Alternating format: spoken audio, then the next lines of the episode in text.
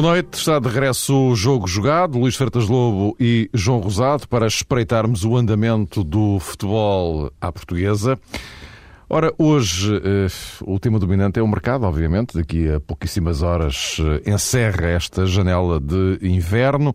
Eh, no entanto, há aqui desenvolvimentos importantes das últimas horas. O mais recente deles tem a ver com David Luiz e uma última ofensiva do Chelsea que fez uma proposta ao Benfica. Os termos concretos dessa proposta não são ainda muito claros, mas há indicadores, enfim, fortes, digamos assim, que apontam para os, os tais 25 milhões de euros, mais a cedência do Matites.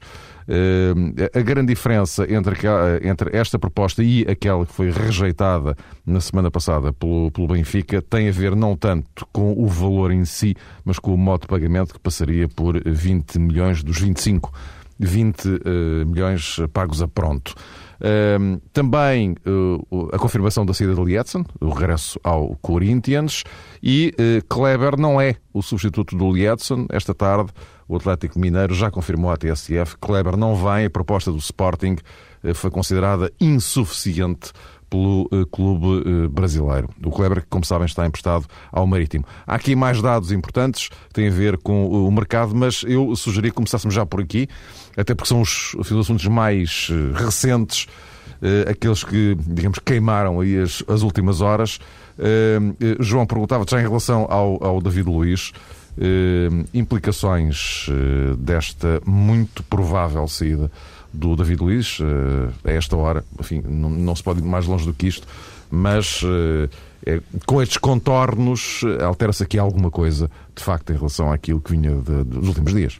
Sim, boa noite a todos. Penso que, em primeiro lugar, tem implicações financeiras e era isso que procurava essencialmente o Benfica, que, na minha opinião, sempre teve muito interesse em vender David Luiz, sobretudo agora na reabertura do mercado. A questão uh, tem realmente um, um, passado, porque no início da temporada também foi um nome muito falado para ser uh, transferido. Um dos nomes foi falado do plantel uh, do Benfica e, se calhar, na altura perdeu a equipa encarnada uma boa possibilidade de transferir David Luiz. Não sei, evidentemente, se na altura era um jogador mais valorizado, mas perante as circunstâncias atuais do Benfica, que se assemelham muito àquilo que se passa noutros grandes clubes, e várias vezes temos falado sobre isso. Não há aqui situações muito diferentes na perspectiva económica.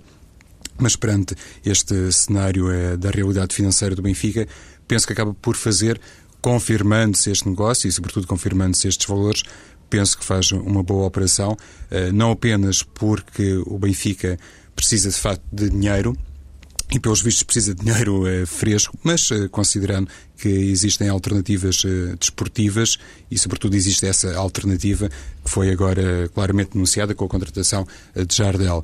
Tal como já referimos noutras ocasiões, o facto do Benfica estar uh, muito distante do futebol do Porto uh, no campeonato uh, português e provavelmente ter a noção que será difícil conquistar o campeonato nacional e por via disso também ter, obviamente, a ideia que a Liga dos Campeões do próximo ano não, está longe de ser uma realidade assegurada e isso também força mais esta venda de David Luiz porque é preciso realizar dinheiro e, e, é preciso, sobretudo, dar. Um, dar corpo às ambições eh, de um jogador eh, jovem, cada vez mais, eh, desculpem dizer assim, na seleção brasileira, mas obviamente com uh, a pretensão de alinhar noutros campeonatos. E nestas coisas, convenhamos, é preciso também uh, respeitar compromissos antigos e, e apetece-me, de facto, traçar aqui um paralelismo com Ramírez, também foi contratado pelo Benfica, e logo na altura se falou do Chelsea.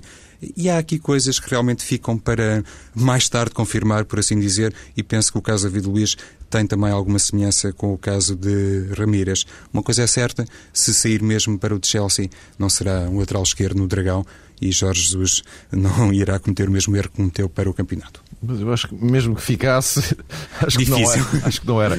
Luís, o que é que te parece em relação a isto? Parece-me, a minha opinião é semelhante à do João. Em primeiro lugar, um abraço a todos e boa noite. Boa noite, Luís.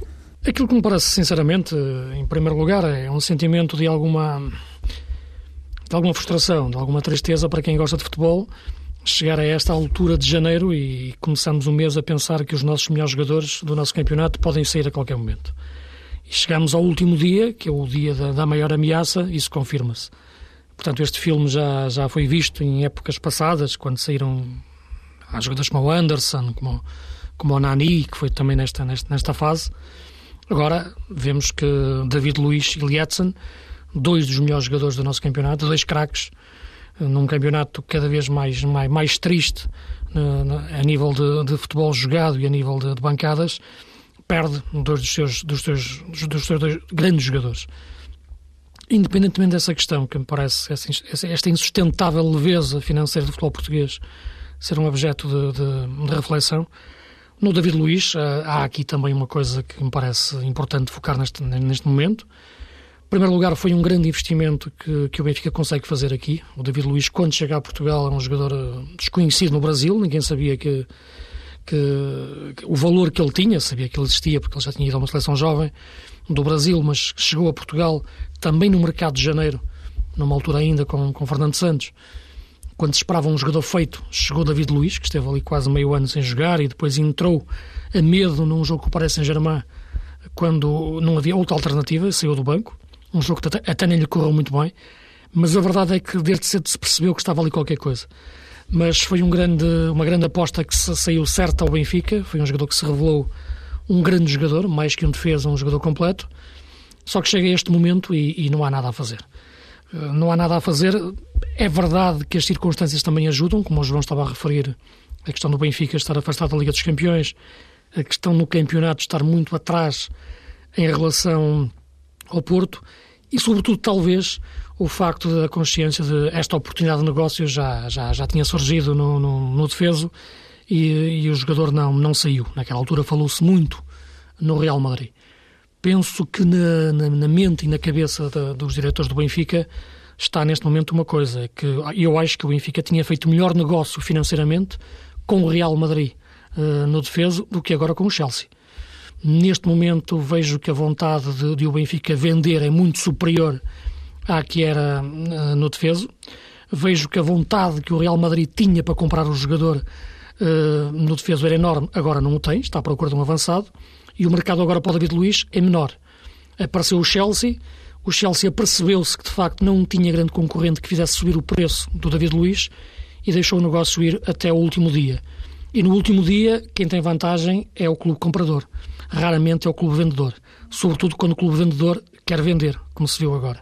E, portanto, o David Luiz, sendo um bom negócio para a realidade que é o futebol português, é, na minha opinião, por um valor inferior àquele que eu acho que os diretores do Benfica imaginavam poder vendê-lo eh, em agosto e menor àquilo que eu acho que o jogador tem, mesmo com o mercado em baixa eh, neste momento. A saída parece inevitável, se não for agora, será no defeso. O Benfica encontra neste momento o melhor timing, entende que é o melhor timing, tenho algumas dúvidas, mas a verdade é que a vontade do jogador também parece decisiva neste momento. E parece-me que o jogador tem, tem essa vontade, tudo aquilo que transparece dele. Eh, não digo que ele tenha menos aplicação, mas, mas percebe-se. Há coisas que quem está no futebol se vai apercebendo. E de facto, parece que é um negócio inevitável. E neste momento, a vontade do Benfica vender é que está a forçar o negócio para isso acontecer. Eh, já agora eh, juntaria uh, Lietzen aqui ao, ao, ao, ao ramalhete, Luís, o que é que te parece? O, Lietzen regressa ao Corinthians, 2,1 milhões de euros, uh, mas para além disto, também é verdade que o Sporting poupa em salários qualquer coisa como 2,6. Sim, isso... Mas fica sem o Lietzen, não é? Exato, lá está. O contorno, o contorno desportivo é que fica sem um ponta de lança que, que, eu, que eu coloco entre os quatro melhores, cinco da, da história do, do, Sporting, desde os tempos de Peruteu, passando pelo Yazaldo, passando pelo Manuel Fernandes. Eh, eu penso que, que é dos melhores avançados de todos os tempos que passou pelo Sporting. Não foi campeão nunca, mas de facto é um jogador que, que marca uma época no Sporting. É um jogador que talvez até na minha, na minha leitura apesar de ser o grande jogador que eu estou a referir, teve um peso excessivo na, na, na, dentro da equipa. Isto é, os, os, treinadores, e sobretudo o Paulo Bento, que foi quem geriu mais o, o, Lietzen, pensou demasiado no Lietzen antes da equipa. Ele chegava a dizer que não mudava o sistema tático por causa do Lietzen. Prova-se agora que o Lietzen pode jogar outros sistemas.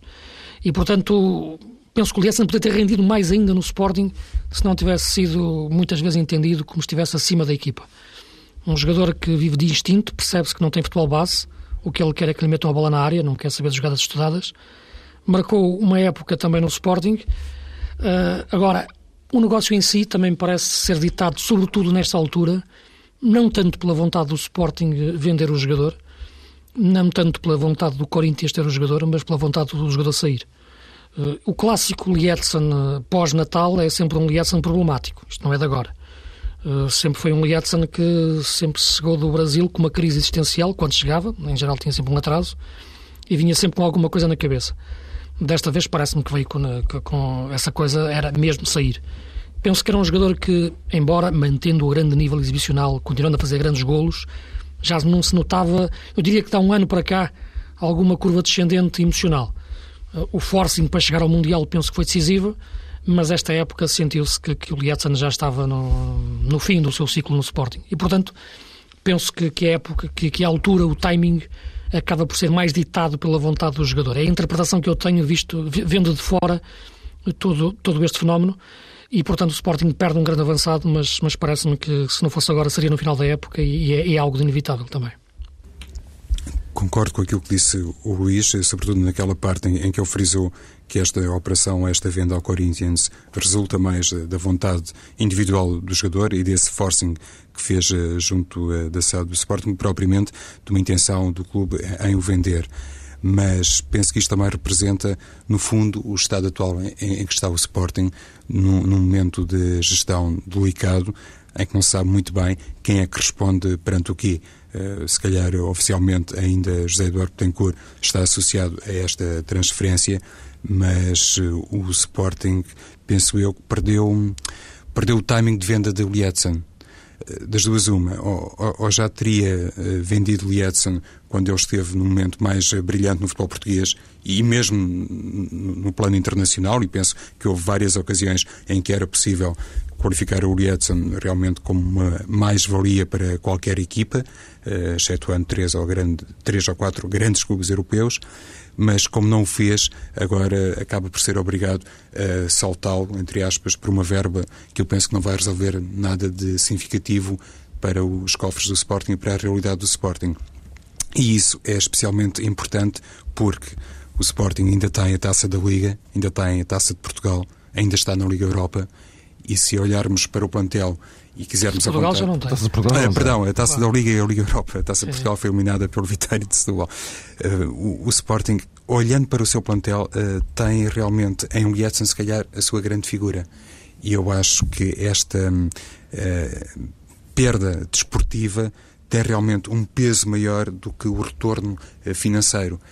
se calhar valia a pena, digo eu, esperar pelo final da temporada esperar uh, para ver qual era o saldo desportivo do Sporting no fim desta época para então aí se calhar fazer a vontade ao jogador e, eventualmente uh, aceitar o regresso ao seu país de origem, que no fundo é aquilo que hum, há muito tempo pretende o Lietzen. Neste momento, ainda com estas duas provas por uh, disputar, e já não falo, obviamente, do campeonato português, porque um bocadinho à semelhança do Benfica, as coisas uh, estão muito complicadas, aliás, estão muito mais complicadas para o Sporting do que para o Benfica, mas com a taça da Liga e com a Liga Europa, os adeptos do Sporting precisavam ainda de ter, digamos que, a esperança que a equipa estivesse suficientemente apetrechada para conseguir. Um, qualquer coisa de, de, palpável, qualquer título no final desta época e, eventualmente, por via disso também, preparar de maneira diferente, mais entusiasmante o futuro. Uh, um bocadinho ao contrário daquilo que avaliei a propósito de David Luiz. Penso que hum, esta venda de, de Lietzen representa, ao fim e ao cabo, um mau negócio o Sporting não ganha muito, até porque, conforme o Mário e o Luís já sublinharam, eh, de facto precisa de arranjar alguém que seja capaz agora de funcionar como o grande goleador da equipa. E isso não vai ser tarefa fácil. E o Kleber não, Sim, já não é, já não é equacionável, diz diz. Sim. Em função do que estava a referir em relação ao David Luiz, na, na minha leitura sobre o timing que o Benfica perdeu no defesa de fazer um negócio superior, pelo menos parecia pelos interessados, uh, mete o Real Madrid no meio, o Real Madrid quando quer mesmo um jogador naquela altura era, era importante, mas em relação ao eh, pegando um pouco também no que o jogo estava a referir, é verdade, o, o Sporting perdeu esse timing de, de vender o Lietzen por, por melhor preço, mas aí comprometia o rendimento esportivo. Lembro-me de uma altura que ele esteve quase, quase para a Rússia, havia ali um interesse forte que poderia vendê-lo que há um ano, um ano e meio. Agora, claro, o Sporting manteve o jogador, pôs à sua frente o rendimento desportivo, foi importante, mas agora nesta fase, 2 milhões, de facto, é como, é, como, é, como tu dizias, não, não, não vai resolver nada em termos de, de, de, problemas financeiros do Sporting. Agora é uma questão de motivação do jogador. O jogador já não estava com a cabeça no, no clube. Agora, há aqui uma questão no Sporting que de facto que é importante, é perceber hum, se tudo isto continua a ser feito por impulsos ou tudo isto corresponde a alguma política estruturada. É difícil corresponder a alguma política estruturada desta vez, porque, como é evidente, o Sporting está num período de, de indefinição de, em relação à sua, ao seu futuro diretivo e está nessa indefinição, como é evidente, as pessoas que neste momento estão, estão à frente do seu futebol uh, dificilmente podem projetar o futuro uh, estruturando de uma forma tão, tão sólida. E parece-me, no entanto, que, que, parece que estas contratações uh, comprometem ou, ou, determinam aquilo que vai ser o futuro do Sporting. E, e é isso que, que, que, me faz um pouco de confusão, é neste momento ver o Sporting a procurar contratar jogadores, a, a deixar sair o seu ponta de lança numa fase em que se poderia pensar mais numa, numa, numa, numa gestão, apenas numa, numa gestão ordinária, não, que não, não procurasse grande, grandes alterações. É verdade que, como disse o João, há ali a Europa, que é que eu acho que deve ser a grande aposta do Sporting nesta época, mas isso, para isso ainda mais importaria o Lietzen. O jogador quer sair, acredito que a equipa, que os diretores de Sporting, os diretores de Sporting fizeram tudo para o manter, mas há aqui um, um, aspecto que eu acho importante, é perceber até que ponto esta gestão do Sporting uh, não vá vincular quem, quem depois apareça a decisões já, já tomadas, e aqui entra também o nome do Cristiano, que, que é de facto um bom jogador. É um jogador... Cristiano, eh, já agora, uma época, uma época e mais duas de opção. Enfim, as duas de opção, eh, enfim, vale o que vale a partida. Uma, uma época. época. portanto, é esta mais duas, não é? Uhum. Exato, portanto é um jogador que, que fica já eh, vinculado a mais, a mais um jogador de 27 anos que fica uh, vinculado, portanto, para, até, até aos 30, mais ou menos. Ah, portanto, é um bom jogador. Agora, é preciso perceber para que é que o jogador, eh, essa perspectiva, o perspectivar a longo prazo, não é? Que eu acho que é isso que falta ao Sporting no, no, nas últimas épocas. Perceber uh, o que é que o treinador quer da equipa e depois os jogadores que encaixam na, nessa, nessa forma de jogar. Pensar, pensando só nesta época, acho que sim. Pensando em épocas seguintes, aí penso que o discurso tem que ser mais, mais abrangente e não, e não tão impulsivo. Pois, é, é um pouco isso, e, e, se calhar não encontramos grande diferença entre o futebol que pode dar à equipa um jogador como Salomão e Cristiano, que tem realmente uh, as suas qualidades, já deu para observar isso quando estava ao serviço do, do Passos de Ferreira. E, e, e, atenção que esta questão do Lietzen uh, remete também para um, um assunto que, que, o Luís tem aflorado muito nos últimos tempos, nomeadamente no verão, e tem a ver com a seleção portuguesa, porque o Lietzen uh, estava disponível para a seleção, acabou por ser convocado, mas agora também se percebe que realmente ele, quando tomou essa decisão, tinha mais do que ninguém a, a, consciência que não era realmente uma aposta para durar muito na seleção nacional. Eu imagino que neste momento Paulo Bento deve também fazer alguma reflexão nesse sentido, considerando não especificamente o caso de, de Lietzen, mas sobretudo ocasiões futuras, oportunidades uh, futuras de jogadores que podem ser uh, chamados para representar Portugal, mas que ao fim e ao cabo tal qual se passa ou, ou se passou com Deco, uh, no fundo tem sempre uma preocupação maior que todas as outras, que é estar uh, de regresso aos países de origem e aí sim uh, se afirmarem na etapa final das carreiras. Portanto, se olharmos para trás, e sem querer interromper aqui nada no que respeita ao trajeto do Lietzen, percebemos que foi, foi muito episódico o seu contributo para a seleção portuguesa. Ora bem, para tentarmos gerir uh, da melhor forma possível o pouco tempo que, que nos resta, uh, uma pergunta uh, para respostas tão rápidas quanto possível.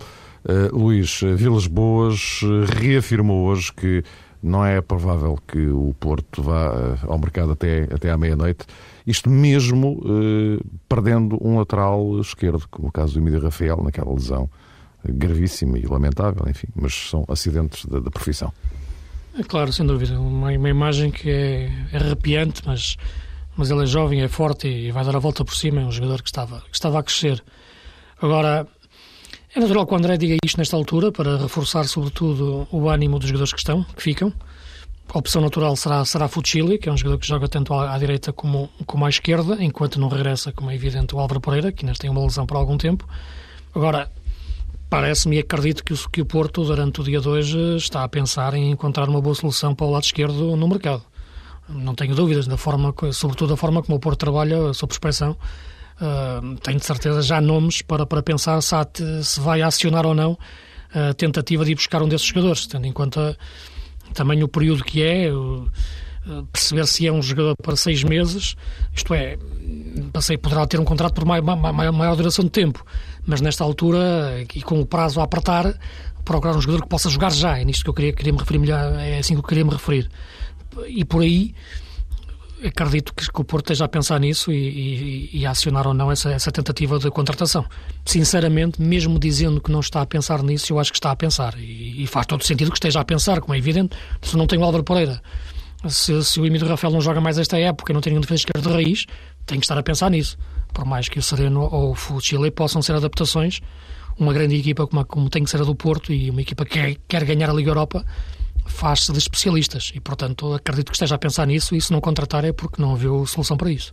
Porque foi tarde demais, não é? Eu também acho o Porto normalmente funciona assim. Era uma coisa muito estranha se Vilas Boas assumisse que estavam em tentativa eh, desesperada, ou pelo menos contra relógio, para assegurar a contratação de um lateral esquerdo claro. perante eh, as circunstâncias. Penso que sim, que fará um forcing nesse eh, sentido. Não sei se, inclusive, recuperando algum antigo jogador ou não, mas estará, obviamente, no mercado. E, há pouco estava a escutar aquele lançamento que o Mário Fernando fez a propósito do, do Kleber e ainda sobre o episódio Lietzen.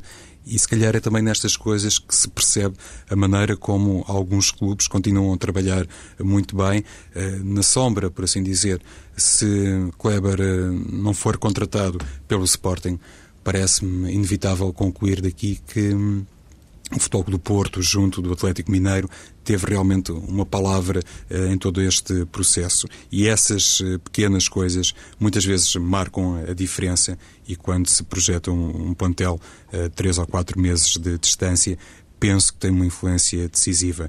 O, o Sporting acaba de transferir o Edson, pensou em Kleber, mas um bocadinho à semelhança daquilo que disse sobre David Luiz e compromissos antigos já estabelecidos, se calhar neste dossiê Kleber pode também, pode, não quer dizer que seja uma certeza, também ser absolutamente decisivo, se calhar aquela demarche que o Futebol do Porto já fez uh, num passado recente junto ao Atlético Mineiro visando a contratação de Kleber.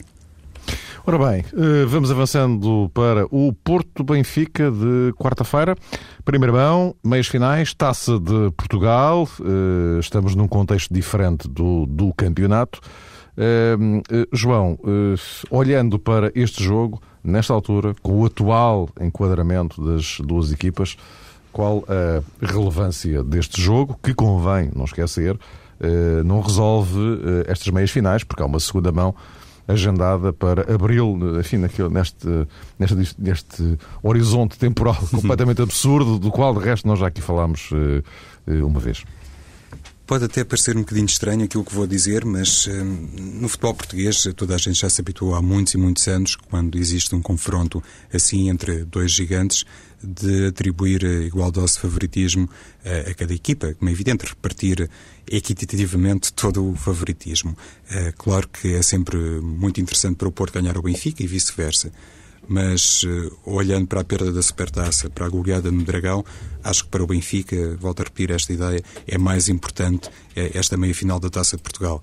Como é óbvio, os oito pontos no campeonato também, também marcam aqui muito a diferença, mas para o Benfica seria muito complicado fazer um balanço final de temporada e constatar que tinha perdido em várias frentes diante do Futebol Clube do Porto. Uh, Jorge Jesus de forma corajosa e penso que aí é, é possível realmente encontrar eh, pontos em comum entre os dois treinadores, entre André Vilas Boas e, Jorge Jesus, tem eh, sublinhado que a equipa do Benfica está num, num belíssimo momento, está com uma série de vitórias, marca muitos golos e está a tirar proveito também dos jogadores que hum, não eram considerados propriamente figuras primordiais da equipa. Esta última exibição do Benfica, na Vila das Aves, confirmou, por exemplo, que Jara pode ser uma solução válida para o ataque E, e nesta altura penso que Jesus está mais eh, descansado a propósito do, do aperfeiçoamento de um trabalho que ele hum, tentou fazer na, pré-época e que se destinava, imagino eu, a dar ao Benfica alguma flexibilidade tática. Hoje já tem jogadores que lhe permitem uh, jogar um, talvez em dois uh, sistemas e, e, lhe permitem, sobretudo, surpreender o adversário. Foi isso que essencialmente o Benfica não foi capaz de fazer na Supertaça e, e, muito menos no jogo do campeonato, que já foi suficientemente abordado, cometeu alguns equívocos nesse desafio. Jorge Jesus, muitíssimo bem aproveitados pela equipa do Futebol do Porto, e agora penso que, que lhe cabe essencialmente a ele, Jesus, por um lado, tirar proveito do bom momento que a sua equipa atravessa, sobretudo jogadores como Sálvio e também o Franco Chara, quem diria. E por outro lado, a explorar, claro, eh, as lacunas ou os pontos eh, menos fortes na equipa do Futebol do Porto, que passam necessariamente pela lateral esquerda e também por essa hum, possível ausência de Falcão no eixo atacante. Luís, o que é parece aqui? Vamos ver, eu penso que, que o jogo do campeonato, embora esteja na, na, na cabeça de, de, muita gente, como é evidente, por causa da, do resultado que aconteceu, não me parece que vá ter alguma, alguma, alguma implicação no jogo do, da taça. Isto é, são jogos completamente diferentes. Não vai existir eh, nenhum, nenhum condicionante. Agora, é evidente que na cabeça de Jorge Jesus e na cabeça de quem viu a equipa do Benfica e quem, de quem está a pensar na equipa do Benfica, eh, a questão que se coloca é: vai novamente Jorge Jesus tentar adaptar a forma de jogar do Benfica à forma de jogar do Porto? Isto é, vai entrar em campo a pensar mais como o Benfica vai jogar, pensar mais como é será capaz de impedir o Porto de jogar? Essa que parece-me ser, a, ser a grande questão. E é uma questão que faz sentido até algum, até algum ponto, porque eu acho que o nosso campeonato tem a realidade competitiva que tem, uh, pouco exigente, na minha opinião, para as grandes equipas, que depois se nota mais nestes momentos. E no caso do Benfica, situo mais a questão a nível do meio-campo. Eu penso que o Benfica tem um meio-campo forte a atacar, mas tem um meio-campo fraco a defender.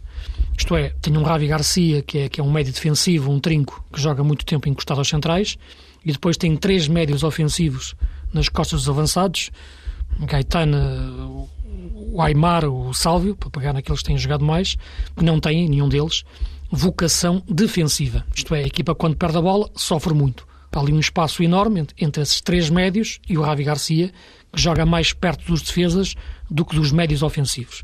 E, portanto, penso que faz sentido até, até algum ponto alguma nuance estratégica no Benfica a pensar no meio-campo. A pensar num jogador mais estilo Carlos Martins, que será talvez o jogador mais que recupera mais, que corre mais para trás em termos de recuperação ativa e o Benfica ter uma presença mais forte em termos de meio-campo. Até aí eu imagino e, e, e compreendo a, a, estratégia, a alteração de alguma identidade estratégica a nível de meio-campo do Benfica. Mais do que isso, eu penso, eu penso que não. Foi o tal erro em que caiu o, o, o Benfica, o seu treinador, no jogo do campeonato. Este jogo é diferente, porque não é, não é por pontos, é um jogo de, de duas mãos, e portanto esse aspecto será, será visto de outra forma. Agora, é evidente que, que, um Porto com Falcão é diferente de um Porto sem Falcão, uh, sobretudo não tanto pela questão óbvia do jogador jogar ou não jogar, mas na, nos processos ofensivos. Porque já percebemos que o André Vilas Boas tem tendência, quando o Falcão não pode jogar, a apostar no Hulk como, como ponta de lança. E isso mexe muito depois com a forma como a equipa constrói o jogo ofensivo. Isto é, como, é que, como entra pelos flancos. Porque o Hulk, na minha opinião, não é, não é que ele seja só um, não é que seja um extremo, mas é um jogador que joga melhor a partir do, do flanco. Quando ele arranca e aparece no meio, aparece no, no outro flanco, um jogador mais vagabundo. E, portanto, essa nuance também me parece que pode, neste momento, neste jogo tático entre os dois treinadores, estar na cabeça de Jorge Jesus. Por onde é que o Hulk vai aparecer? Pela esquerda ou pelo centro? E aí influi muito uh, a forma de, de, de, montar a equipa. Penso que, que, que estará por aí a chave, a chave do jogo as duas equipas também com o jogo da segunda mão na cabeça e, e pensar muito de, de, que este jogo pode ter uma força também emocional, um transfer para, para o campeonato.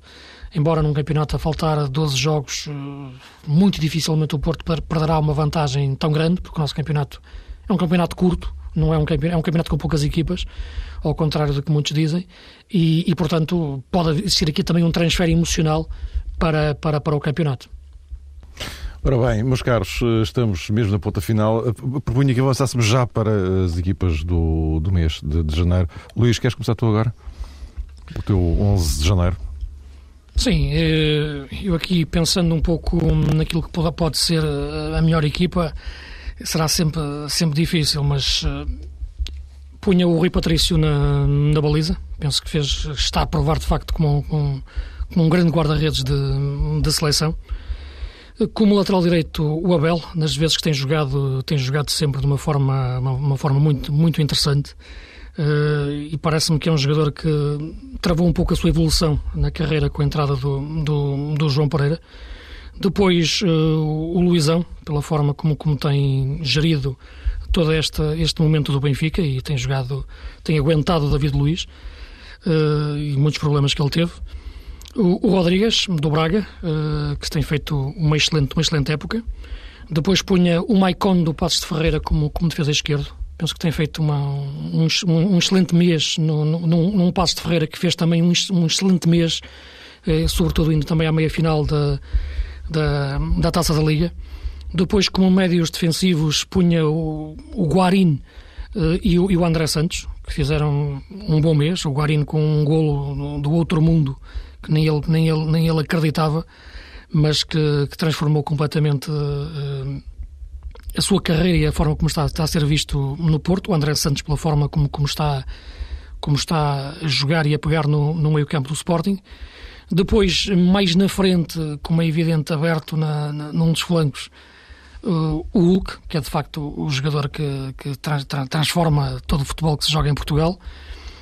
O Saviola, uh, como um dos avançados rápidos e sempre a aparecer. O Lietzen, pela última vez tinha, tinha que o colocar, porque não vou ter mais a oportunidade de o colocar, e é de facto um grande jogador que ainda neste mês voltou a provar que é de facto um jogador uh, fantástico. E depois mais outro jogador que também da equipa revelação desta semana, deste mês, que é o, o Passo Ferreira, o Pizzi, que é um jogador emprestado pelo Braga, mas que é um jogador que, que admirou-me o Braga não o ter ido buscar agora. Não sei se pode ou não, penso que é um jogador que está emprestado ter ido buscar o Ucra ao Porto emprestado quando tinha um Pisi e emprestado ao Passo Ferreira e que tem feito uma excelente época, fez um excelente mês no Passo Ferreira. Eu também tenho o Pizzi, Luís, no, uhum. no, no, Tridente. No Tridente não, isto é mais um quarteto atacante.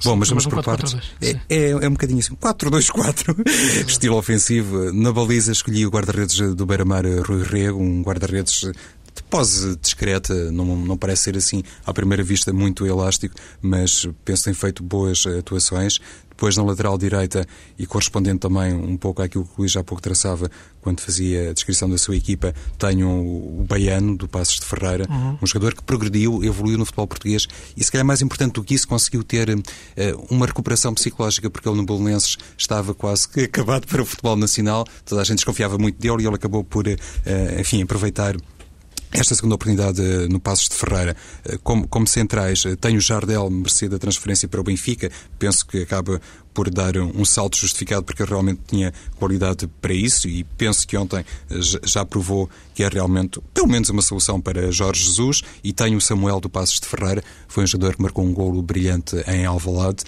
e na lateral esquerda escolhi o Emílio Rafael, que até esteve, penso, na pré-convocatória de Paulo Bento e estava a fazer também, à semelhança do Baiano, um, um percurso muito evolutivo, muito positivo. Uh, estava a afirmar-se como titular na equipa do Futebol do Porto e isso diz tudo. Depois, no meio campo defensivo, um jogador que hesitei foi, foi o nome em que hesitei mais, uh, Jamal, do, do Beira-Mar, parece-me bastante forte, um jogador de grande presença atlética, mas encaixa na minha equipa essencialmente por causa do seu perfil ofensivo e a necessidade de ter aqui alguém de grande uh, capacidade atlética. Então, Jamal do Beira-Mar e Zapatero do Sporting tem marcado golos e.